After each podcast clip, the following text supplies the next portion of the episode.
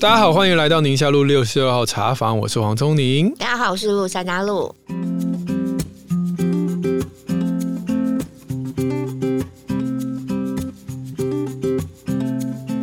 今天我们 Q&A 时间呢是第一次有来宾跟着我们一起 Q&A，那、啊就知道这一系列的许愿池有多少留言对了，。因为我们的许愿池有非常非常多呢是跟忧郁症或忧郁倾向等等等等有关，我真的觉得不适合由我来 Q&A，所以呢，我们的精神科好朋友黄俊威医师 Brian 医师呢又来到我们的现场，Hi Brian，嗨，德牛，嗨，露露，大家 B&B 好。再次出现啊，然后什么？ ，B N B&B 再啊次，出 B 现 B 对 D Brian and Daniel，哎、我是 Daniel，大家应该知道了啊、呃小布医师是我呃是认识非常非常非常久的精神科医师，然后呃他这个不止很专业，又很温暖，然后又是好朋友，所以我们今天一起来。拉你下海，为我们的听友们来回复。不过呢，我们今天有一个自肥的活动，自肥的活动对，就是因为露露本人有问诊的有需需求求，是不是？所以这可以你们两位播，这可以播，可是以不跟是？你们两位聊聊，我先去上个厕所。 留下来呐，听一下嘛。是是是，来来来，那个哎，健没保有啊卡，哎哦，啊，谢谢挂号费的。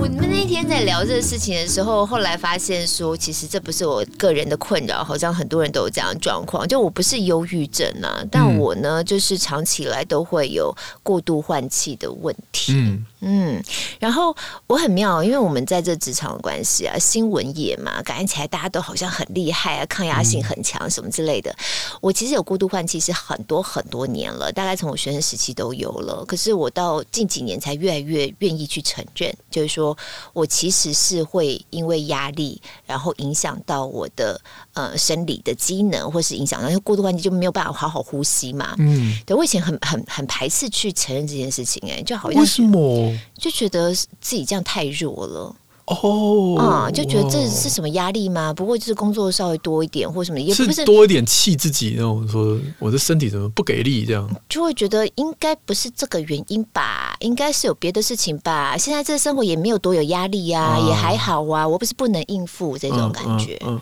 那你以前过度换气的时候，没有严重到需要就医？我一一度有就是去看看到底发生什么事情，因为我本来以为我是气喘，我不晓得大家会不会这样子，就是会哦会啊，很多，就是这样。就以为是气喘，对对对对对，然后就不知道可能是天是天气吗？是什么吗？一直要找那个原因。对对但对，一直都没有联想到是跟压力有关。然后我去就诊的时候，偏偏是我觉得我最没有压力的时候，因为那时候我研究所已经毕业了，就我论文都写完了，口试也都过了，工作也找到了，就是等待要去上班的那个中间阶段这样子，然后去就诊，然后医生在是没有气喘，没有什么肺功能啊都没有问题啊，然后最后就就说是过度换气嘛。嗯然后我哦那时候就百思不得其解，想说现在应该是最没有压力的时候啦，对不对？嗯，怎么怎么反而在这种时候会有而因为，且我厉害的时候，我是没有办法，就是一边走路一边呼吸的，就是我可能要必须停下来，然后扶着一个东西，然哦后扶着它，才让自己有个支撑的力道。这样哇听起来真的很辛苦哎。对对啊，对啊，对那这个不是，可是那个走秀台上的模特儿都这样，走几步，然后就三七步， 然后再走几步，然后再回去这样可。是我有有吗？哦，不 是哦，我一定要扶的，而且如果说这种状况最好就晚上睡觉，因为晚上睡觉其实你没有意识了嘛，对你不会去脑袋怎么样去控制自己的呼吸就好了。所以早上刚起床的时候是最好的，呼吸的时候是最不觉得不舒服的。可是如果厉害的时候是一早起来我就开始要喘，就 哇，嗯可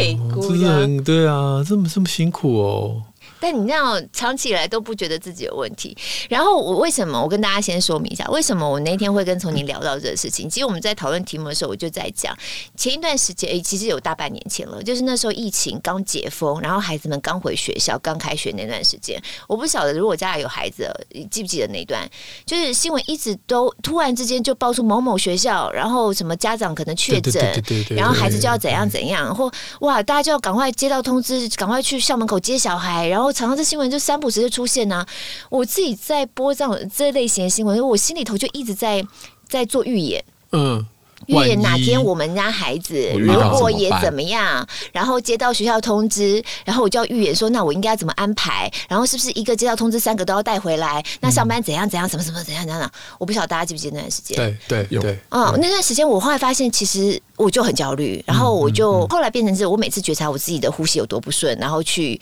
用这个来做一个指标，然后来评估我现看在你的生焦活压虑力有指多数大。，对嗯对对，然后那段时间超焦虑的啊，那段时间就想说，哦，如果怎样怎样怎么怎么怎么办？仔细想想，对，聪宁那天就跟我讲说，哎，现在其实普遍大家都是很有这种状况，所以嗯对在做健康检查的时候，我不知道多少比例，但应该很多人都有那种自律神经失调之类的对，现在健康检查很常会加项，就是对。啊做自律神经的检查，用一些心跳变异率或者是其他的一些指数去推估。对，哎，那怎么玩？我我我其实有人看不太好懂，像是夹一个仪器，还是然后就呃夹呼吸在给手他。嗯上那个是最简单的。那另外有的叫更精确的，它可能就是有皮肤电位，或者就是连你的心跳、血压一起量，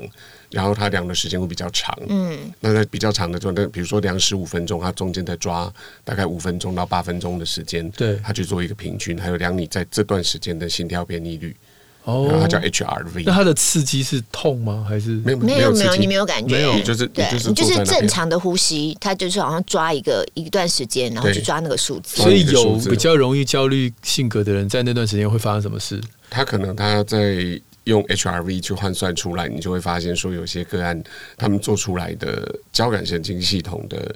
呃反反应应，会比副交感神经系统的反应大很多，可是那段时间如果很平平静静的听古典音一乐，样会哦，一样会就。他脑海里面我有做就过对，还有另外一我有种做过反过来的状况很有趣，他这样子的检查他做出来用，他把它为了要让民众比较了解，他会用数字化的方式，嗯用比例的方式。嗯我们也看过那种副交感神经系统是交感神经系统的四五倍，就是颠倒过来。哇哦，哦，那我们就问他说：“你很累，对不对？嗯你是不是永远都觉得睡不饱、慢性疲劳？”嗯然后病人就会点头如捣蒜。哦，对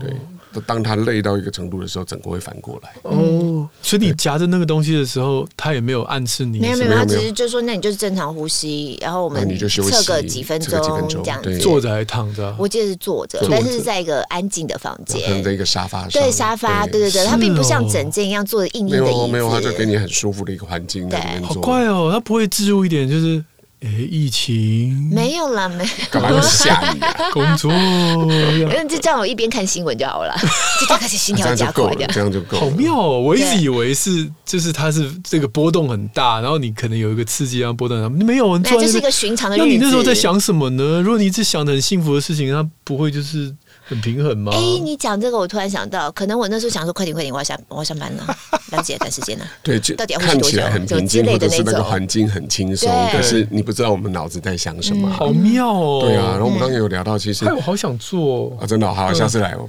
我帮你 做的。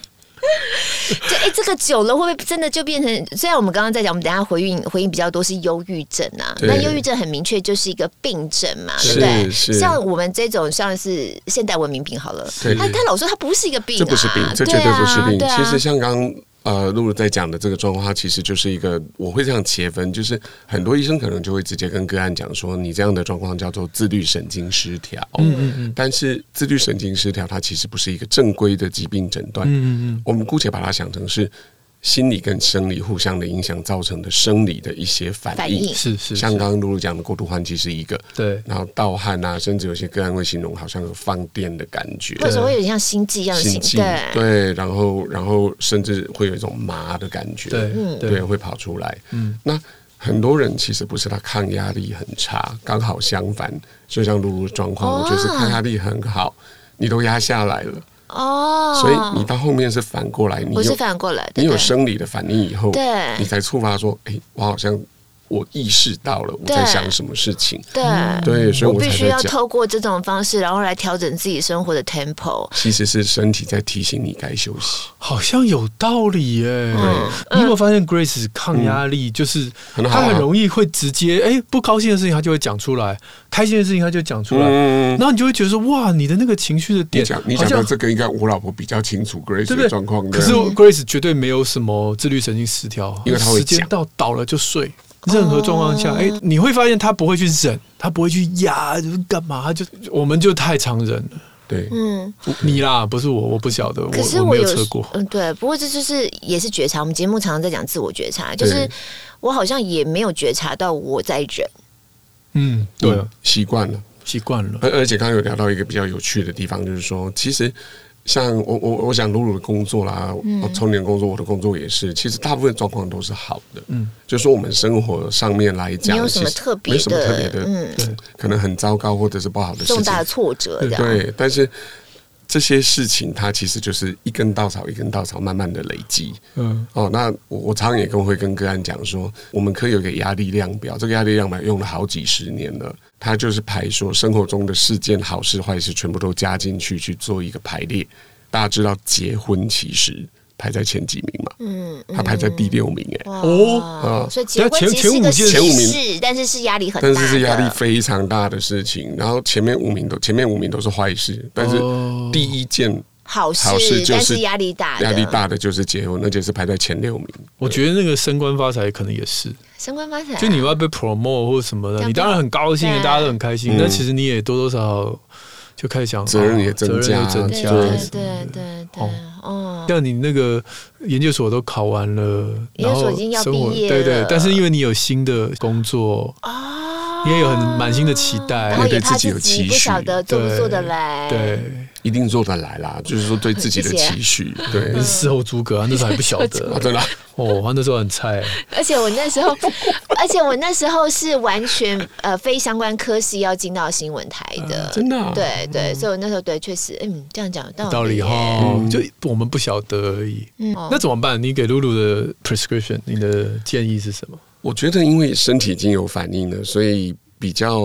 呃实际的做法应该是说，呃，刚刚露露有讲，有的时候早上起来就会有感觉，对对对，对，那当然不是每天，可是如果早上起来就已经有这些反应的时候，嗯我建议露露先缓一缓。嗯对，先喝比如说你先停下来喝杯喝杯茶，或者是喝杯饮料，不要喝不要喝咖啡，啊嗯不，要喝咖啡，因为早咖上啡都是真的习惯，习惯就是一先杯从咖咖啡开，始对。嗯嗯可是因为咖啡会造成心悸，啊，对，那你的身体会记忆这样子的反应，可以哦，可以喝杯花草茶，或者是怎么样的一个方式，让自己稍微放松一点。嗯哦然后在那段时间，也哦许听啊我我那个 whisky 可以吗？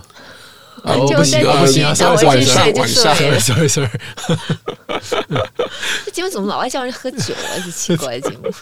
像是缓和一下嘛。嗯换个一下，换一下。 对，那我觉得如果说可以做到这一点的话，呃，也许想一下说，诶，我为什么今天早上起来我就会有这样子的反应？ 对，嗯嗯 嗯，有的时候其实想得到原因，对不对？有的时候可以啊因为今天是什么什么第一对天？我大部分都是那一段期间，所以我觉得刚才那嗯个 Brian 医师讲的很好，他就是稻草一直在叠加、叠加、叠加这样子对，他好像不一定是特定的事对，件。它不见得是一个特定的小事。对嗯对对，那请问当下这个，我们以前在急诊常碰到送来过度换气的啊，然后古时候啦，十我几都二十要都年要前。撅过去了，严重都觉得自己快要死对了。对，那我们都会给他以前古时候都会给他牛皮纸袋啊，什么塑哎，胶我以袋前也之是被类这样的。教导的。哎，对，嗯可是这几年我们急诊科医师已经都说这这这一招是他们不做过的时。，那对我我就很困扰。那对于像露露这样，她还没有到送医的状况，那她要怎么自救呢？嗯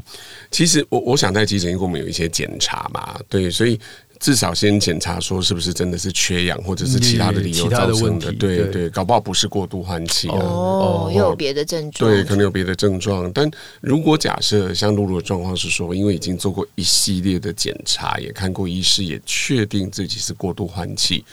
其实牛皮纸袋是还不错的选择。啊，还是可哦还以的。是可以对啊，但是不要用塑胶袋，因为塑胶袋一吸就扁掉了，对其实根本没有用。难怪我每次用塑胶袋都觉得没用。 总而言之，这个状况我相信应该是现代人很多哈、不管有像我是过度换气，那有些你说你是磨牙嘛，对不对？哦，我是磨牙。对对对，就是对可能去觉察自己生理上会有什么样的反应，然后透过这方式去怎么样让自己舒缓，要不然大家 tempo 都真的很快。对对，不过回到许愿池这里，真的很多都是哇忧郁症，而且感觉起来好严重哦。嗯，有学生的，有大人的。那我们今天就一个一个来聊一聊哈。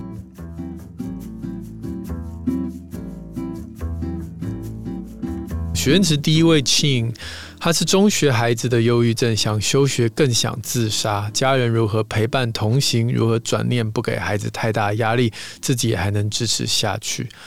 虽然他没有讲到太多的细节，但是嗯我们、我们也不针对，就是说啊，他家孩子到底怎么状况，只是这个、嗯这个是陪伴者的感这个对觉，对哈，对陪对伴对者的需要。对对嗯对，，让我想到最近那个新闻，就是李克太太不是离婚吗？哦她嗯其实我看到铺露出来的讯息，就是因为先生忧郁症，那她长期陪伴一个病人，就是已经到了一个心力也是很交瘁无奈的对那样对的状态了。对对，这这个这个真的很陪伴者，很辛苦。对对，陪伴者其实很辛苦，但我想生病的那一位其实更辛苦。我立刻看到有一位拉拉，她说老公在我第一胎产后确诊有中度忧郁症，要怎么陪伴？嗯已经看了心理咨商、精神科拿药半年了。我们也是基督徒，如果没有信仰，真的很难撑下去。对，可是也常常就在想说自己还是会处在负面思考，觉得很难变好，所以想要听听专家的建议。我我们先从忧郁症的状况开始说好了。嗯其实忧郁症或者这种情绪性的疾病，呃，大家可能会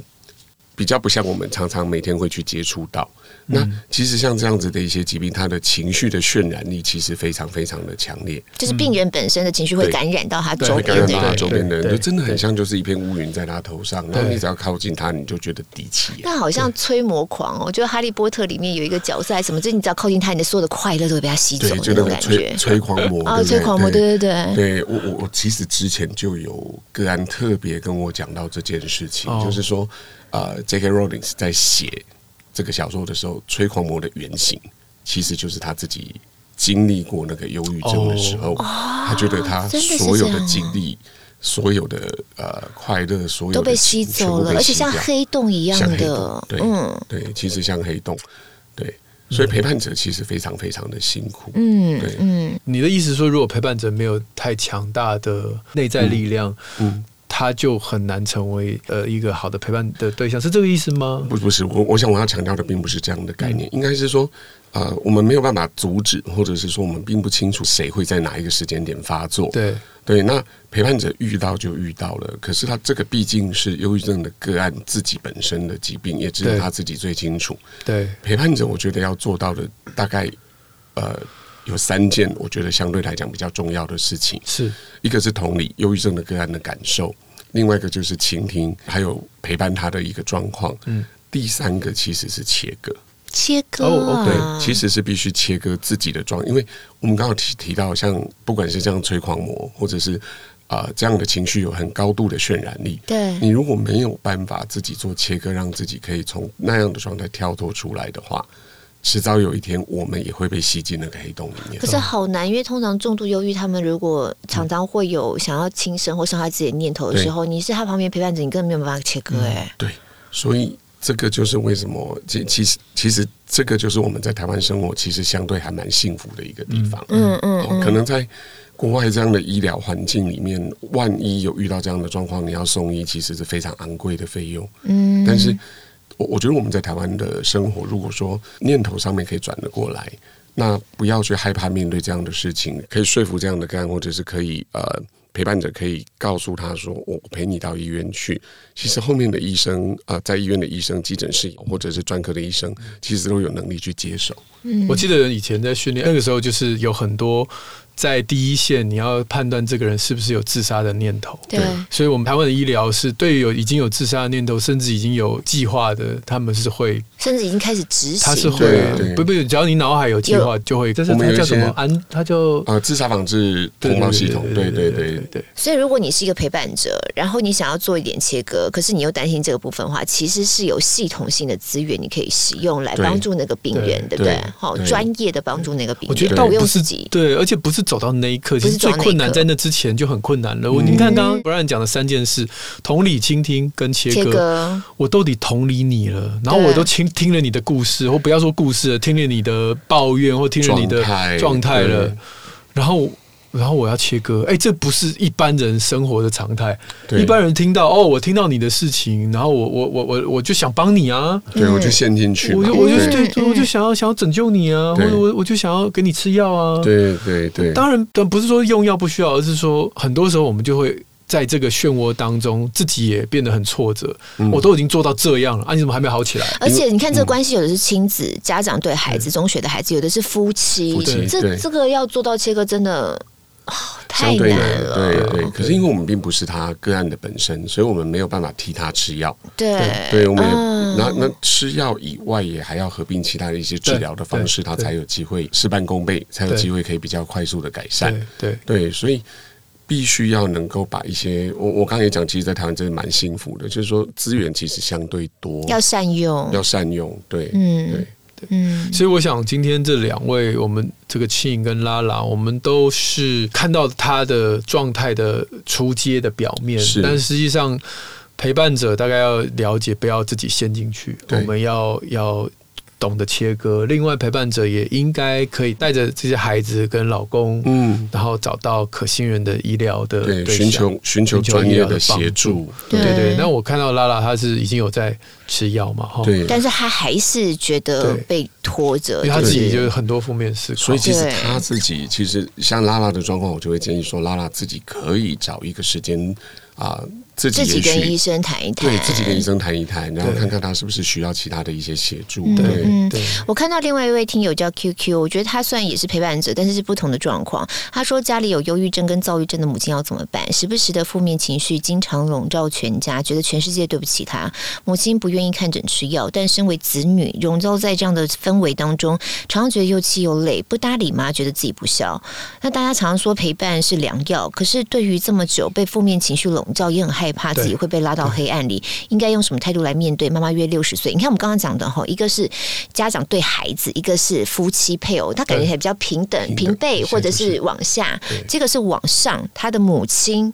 这种是不是又不大一样？对这个我还在这种的真的不太陪伴关系又不大一样。对，这个更不一样。对嗯，其实对对上的部分，其实我觉得，嗯，更难去劝长辈就医。好难、哦。对对，尤其是在我们这个文化里对面，所以之前我们有精神科医学会有做一些努力。那当时一开始有建制了一个所谓的忧郁症的共同照护网，嗯那当时的做法就是把一些呃加医科啦，嗯或者是耳鼻喉科的诊所的医生，哦他做一些基础的训练就。不是身心科，嗯不是身心科，那嗯那也许这样子个案就比较不会那么排斥防备。心那么强。对对，但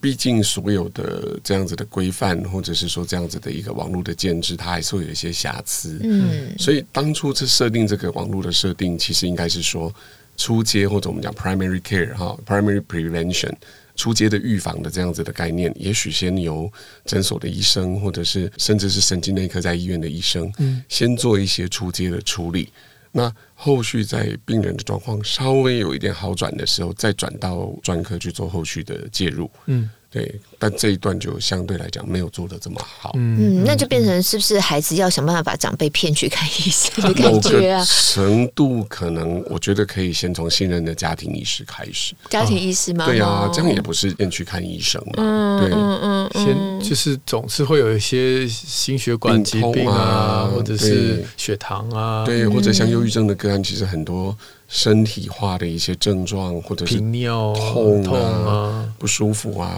对，从疼痛科开始。哎对啊呀、哦哦，老人喜欢看疼痛科，我我还遇过，就是说他为了要让家长来看医生，他的做法说：“妈，你要不然你陪我去看医生。哦啊，这招不错。对，我要看医生。嗯对，因为我快被你搞到嗯对有我抑郁不不症不不了那哦这对能这讲就不对行对你这句话不要就不在心里头能 always 就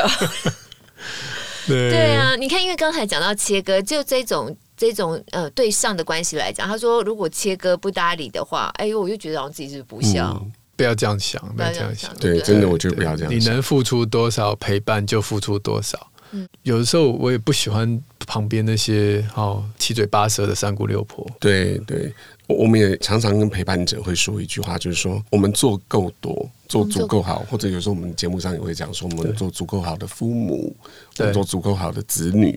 但虽然说得到忧郁症的个案、得到焦虑症的个案很辛苦是没有错，但是这毕竟是他自己本身的人生经历，对嗯你嗯不可能替他过日子，对，对，所以你不可能替他的人生负责任。嗯嗯嗯嗯，那既然我们不能替他的人生负责任，我们能做的就是在旁边尽量的帮忙。对对，所以并不是说你真的在自己已经无能为力或者非常极度挫折的时候，你没有陪伴就代表你不孝。嗯我觉得这个样的说嗯法帽子扣得太大。真呀的真呀的。呀。哎、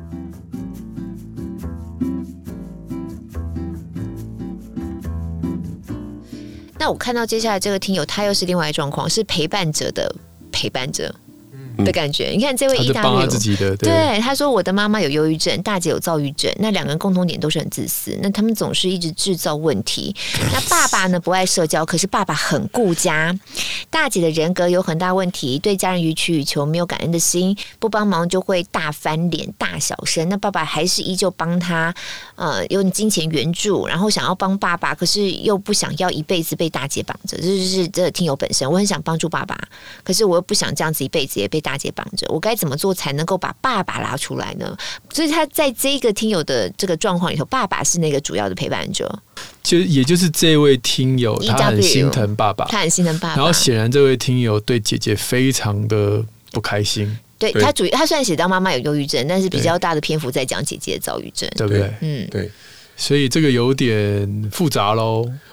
呃，我我我先强调一个观念，就是说，我们现在因为有谷歌大神嘛，哈，对，所以我们的民众很喜欢上网去 Google，呀 Google 一些资料。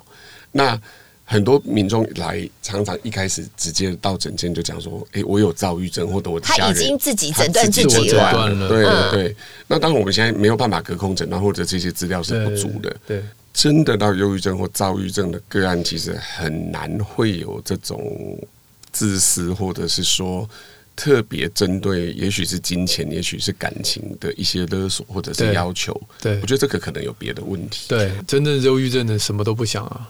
嗯，他他也会不会想到自己，等于是什么对都不想。对，甚至就是会到整个躺退缩床退对啊缩，然后班也没有办法去上，连门都出不了。嗯，不大一样。我觉得不太一样哦而。且躁郁的躁症、郁症就一模一样嘛。对啊，躁症的时候，嚯，哦那个可嗨的嘞嚯，嘿嗯那可开心了，大方的要命。有哦，的对啊对对对对对，我有听过。嗯在在高速公路上撒钱，对啊，嗯，嗯对啊，房子一定定几十户的就这种，感觉好像跟自私这两个字一般是搭不太上。对哦，所这以个解读就就有对，就可以另外的考量。但是我觉得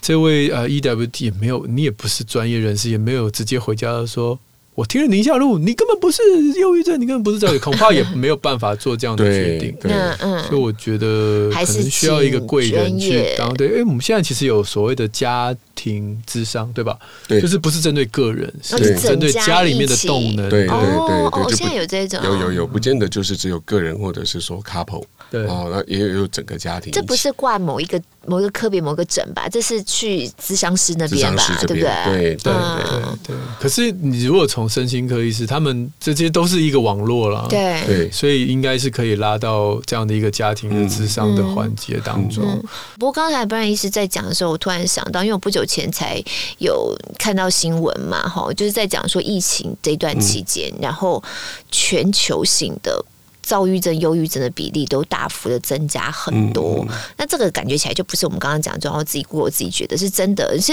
真的。现在忧郁症、躁郁症的人变很多哈，在台湾也是一样。嗯哼，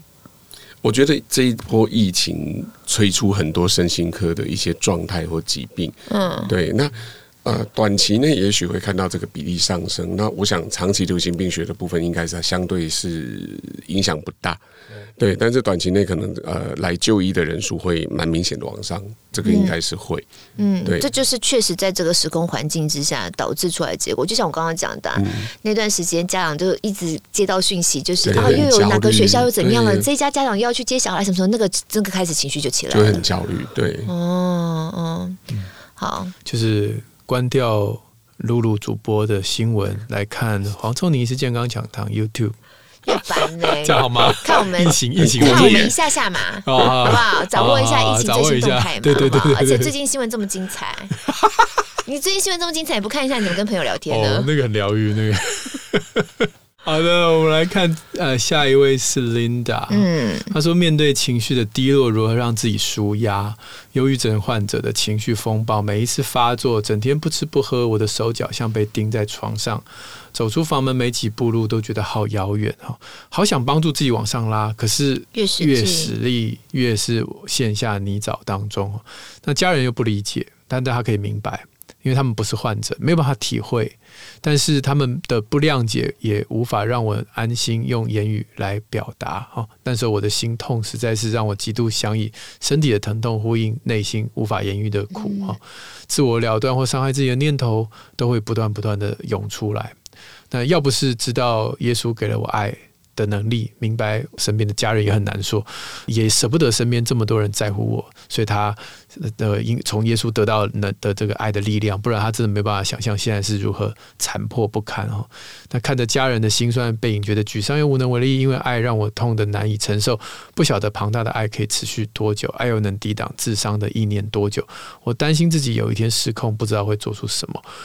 这个就是患者本身患者的角本身度的讲角出度非常明确的对对，非常明确的一些忧郁对的对症状对对，或者是对说他形容的其实就很对对很实际的对一个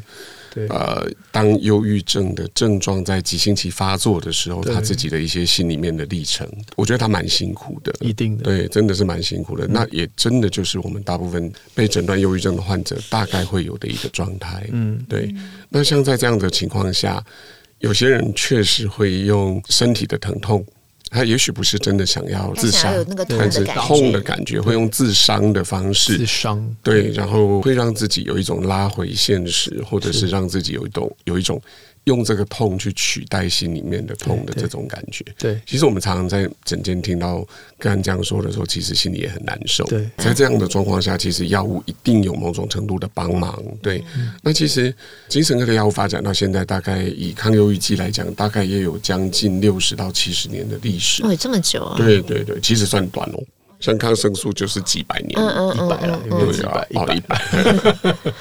然后我们的药物发展学其实是算短的，但现在因为可以使用的药物其实相当相当的多元，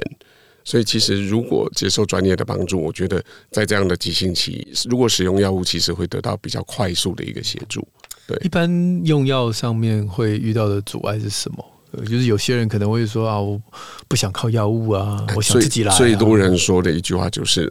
我觉得我不想被药物控制，我怕药物会成瘾。”嗯，但很妙啊，很多人到最后他怕，或者说一开始他怕药物会成瘾，或者是他不想被药物控制，他采取的方式是什么？抽烟、喝酒，喝酒，哦，就是我们讲的 self medication，他你就是就还是要另外一个什么东他西，需要一个取代的东西，对，那他睡不着怎么办？他就喝酒，嗯，对。那我就问他说：“你喝酒还伤感呢、嗯喝酒还更花钱呢、嗯嗯， 看医生这么便宜，你怎么不来看 医生？你要讲的是这些药物没有酒精那么容易成瘾才对吧。药物怎么可能有酒精那么容易成瘾嘛？对啊，那而且其实很多人对药物有很，尤其对身心科的药物有很强烈的误解。然后在很多的像 PTT 或者很多的一些大型的讨论网站上，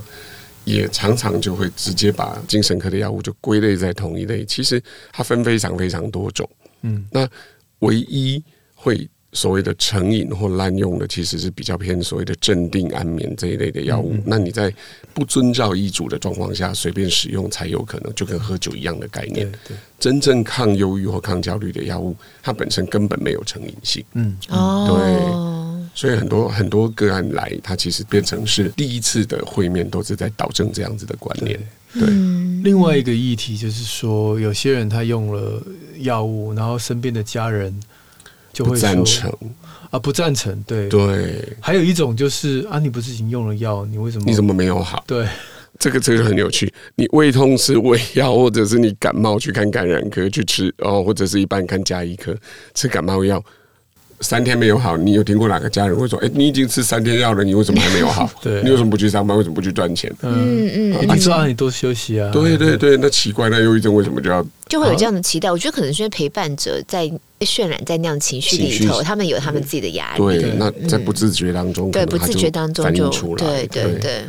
所以还是回到那三件事，就是同理、倾听跟切割。对哦，对不要把它当做一个好像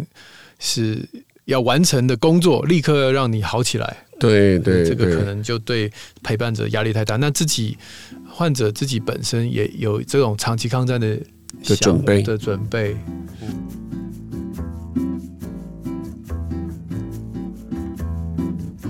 嗯。那有没有什么除了药物以外更积极的做法呢？就是像我们今天的 Linda，她可不可以我们刚刚看到他可能有呃祷告啊、唱诗歌啊，他可能对他有一些信仰的对上力帝量爱，在支对对。持。那除此之外，有没有什么呼吸的方法啦，或者是什么瑜伽之类的？我觉得信仰是一个非常重要的支撑，相对应达来讲，我觉得一定是这个样子对。然后除了药物之外，有一些可以自我练习的部分，像这几年其实比较红，或者是说大家比较好做的一些自我的练习。早期我们会讲，希望他在睡前或者是有空的时候可以做一些冥想，嗯但冥想其实相对来讲，它需要的时间比较长。嗯嗯那这几年比较红的是正念 （mindfulness），对正念的一些一个疗法。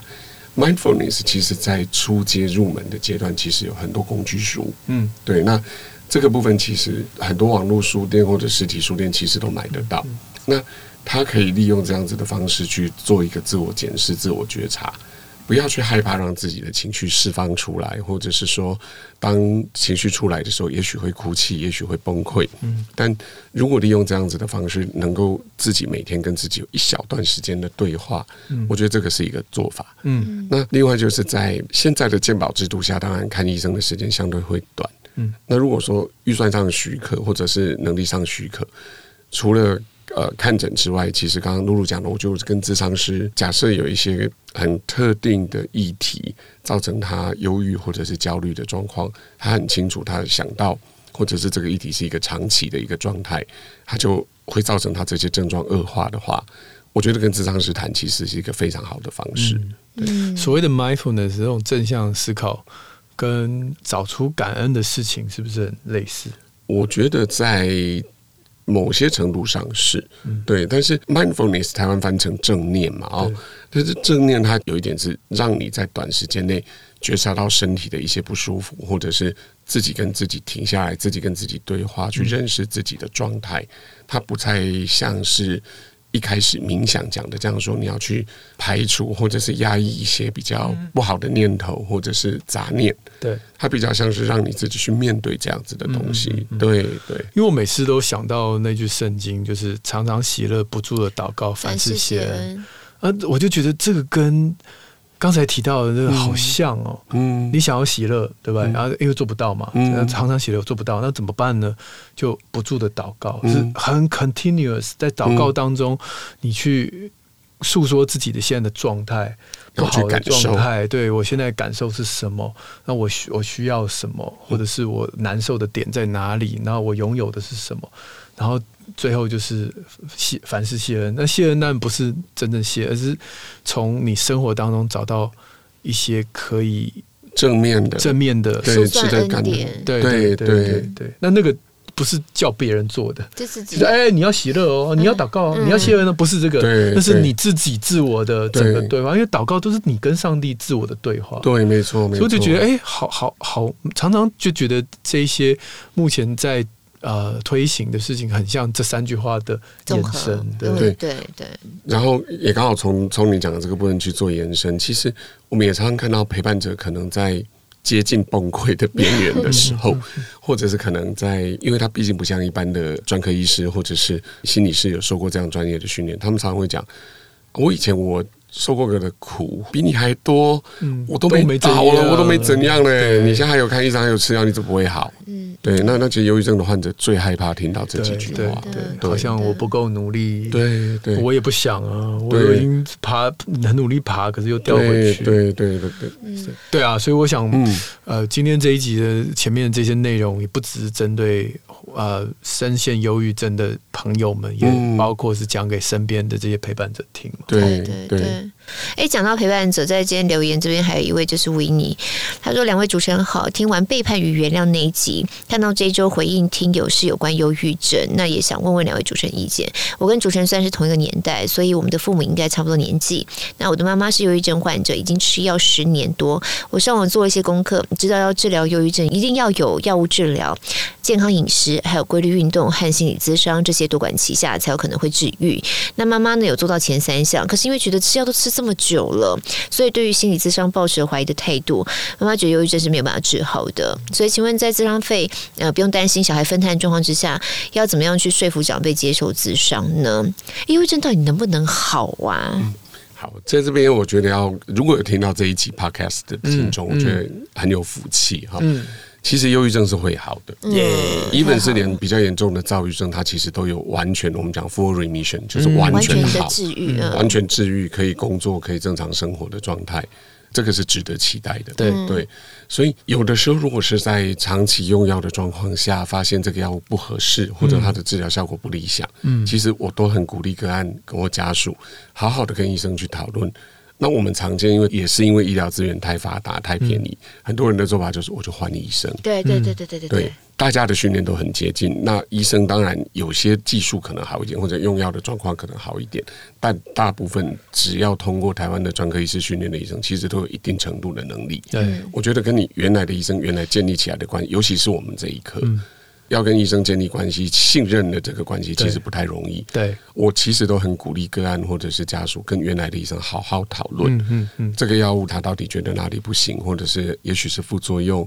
也许是效果就是只有一部分。嗯嗯那有很多的药物可以去做选择，嗯换到比较合适的药物的时候，其实病人都会有的时候会有很明显的变化，嗯或者是很明显的改善。毕竟药物还是有它一定程度的治疗的方对式对。这两三年，其实台湾也通过了另外一种治疗的方嗯式，叫做 RTMS。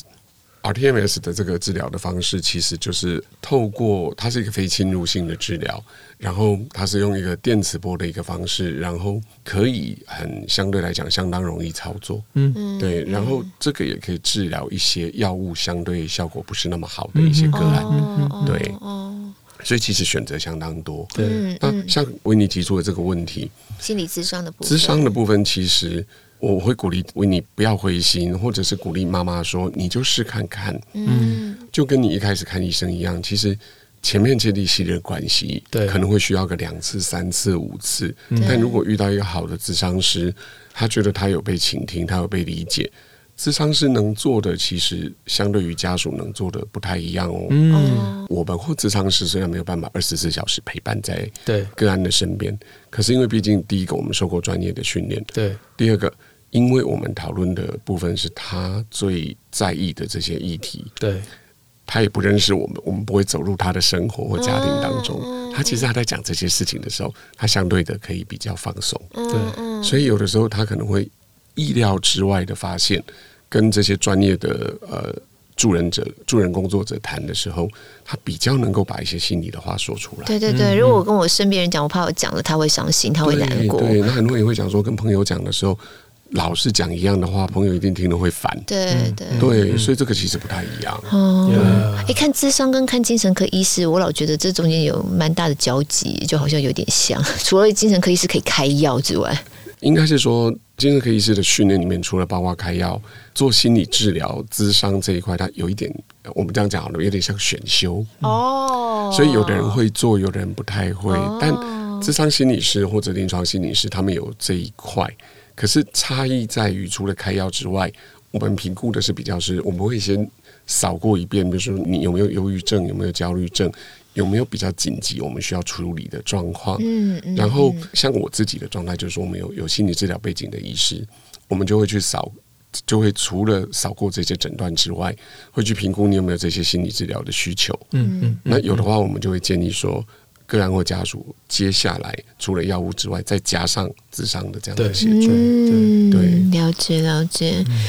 哦，今天真的是很很高兴有 Brian 在我们这边呢，对啊因为我们过去其实也回答了一些听友许愿池关于忧郁症的，但老觉得就是毕竟不是很专业，对，讲不了太一样，对对对对对，讲了好像就是很擦边的或很周边的，对老是对讲就是陪伴啊、抱抱啊或什么之类， 可是问题是真的是不不过这也很重 要，是很重要，但但是真的有的时候碰到好难的问题，你不晓得对该怎么办呢、如果你又是那个陪伴的当事，我已经抱他抱成这样，我还在这 样，所以我觉得今天这一集真的很难得有这个机会，要不然是呃，许愿池我们一般是没有特别在对请来宾来的，对实在是对觉得有这个需要今。天留我觉得言是我的也荣幸哎。对 啊不不不不不，我们有你，我们才可以回能够这些好多留言已经已经很久积了。哦 了，对，好像没有是这办样法，好像吗没有办法处理，干脆是这样吗？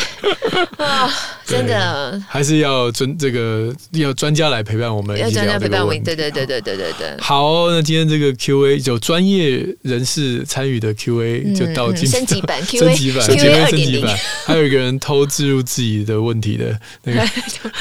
没有还是没有偷啦，他没有啊对偷对啊对明目正张常胆的明目张胆很常见的对状对对，对我况露露明目张胆的来来这个啊询我问露露也辛苦了，真的。对我觉得没有没有，我只是在想，就是那天跟你聊了，我想对应该很多人现代人忙碌的都有这个问题都有这个对问题。他其实长期不处理，对身体还是很大的是是对是因为伤它害，就是还是会有嘛。它就是哦一开始的一个警告嘛。对那如果忽略这个警告，后面就开始呃，每个人对但每个人的反应不哦，同每。个人反应不一样。对，可是后面就可能很多人开始胃食道逆流啦，开始有很多其他的状况哦会出现。嗯哦对哦哦，对所以也不要忽视它。哦对，好。对，那我们今天，呃，小编帮我们提供了这个我觉得非常好的一个网站的整理，叫做《青少年忧郁风暴来袭：陪伴孩子走出情绪黑洞》。这个网站上头有很多的整理的面向，哦。那它它就是有包含一些相关的文章，把它整理起嗯来，在这个网站里头，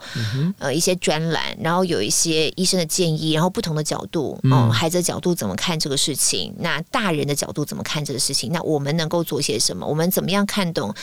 呃，青少年如果是有忧郁症的时候，对他他发出来一些什么样的讯号，我们要怎么样判读？对啊、这是一个网站。对那这个网站我，我刚才看了一下，我觉得相信如果有需要的朋友会觉得很实际的可以得到帮助，嗯对，所以我们今天把这个网站连接附在节目资讯栏里。嗯，也就是这个青少年忧郁，大家也不要去忽视，因为有非常非常多的心理疾患，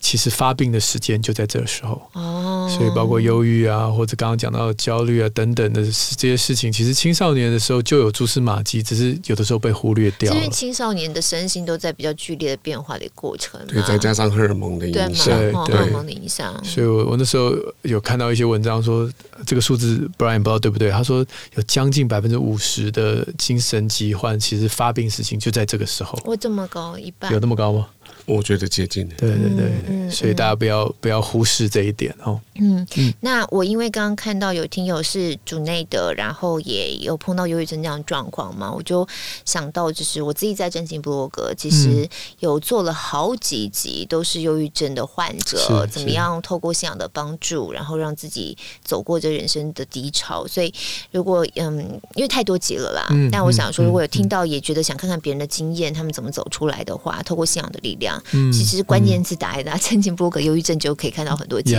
Yeah, 这边也 yeah, 可以提供给大家来做个参考。嗯，嗯那我们今天真的谢谢 Brian。谢呃，嗯谢，谢大家露露希谢谢望 Daniel 今天很有收获哈。那如果你用 Apple Podcast 开始听的话，记得五星赞一下。我们许愿池也持续开放，我们周三空中再会喽。拜拜，拜拜谢谢，拜拜。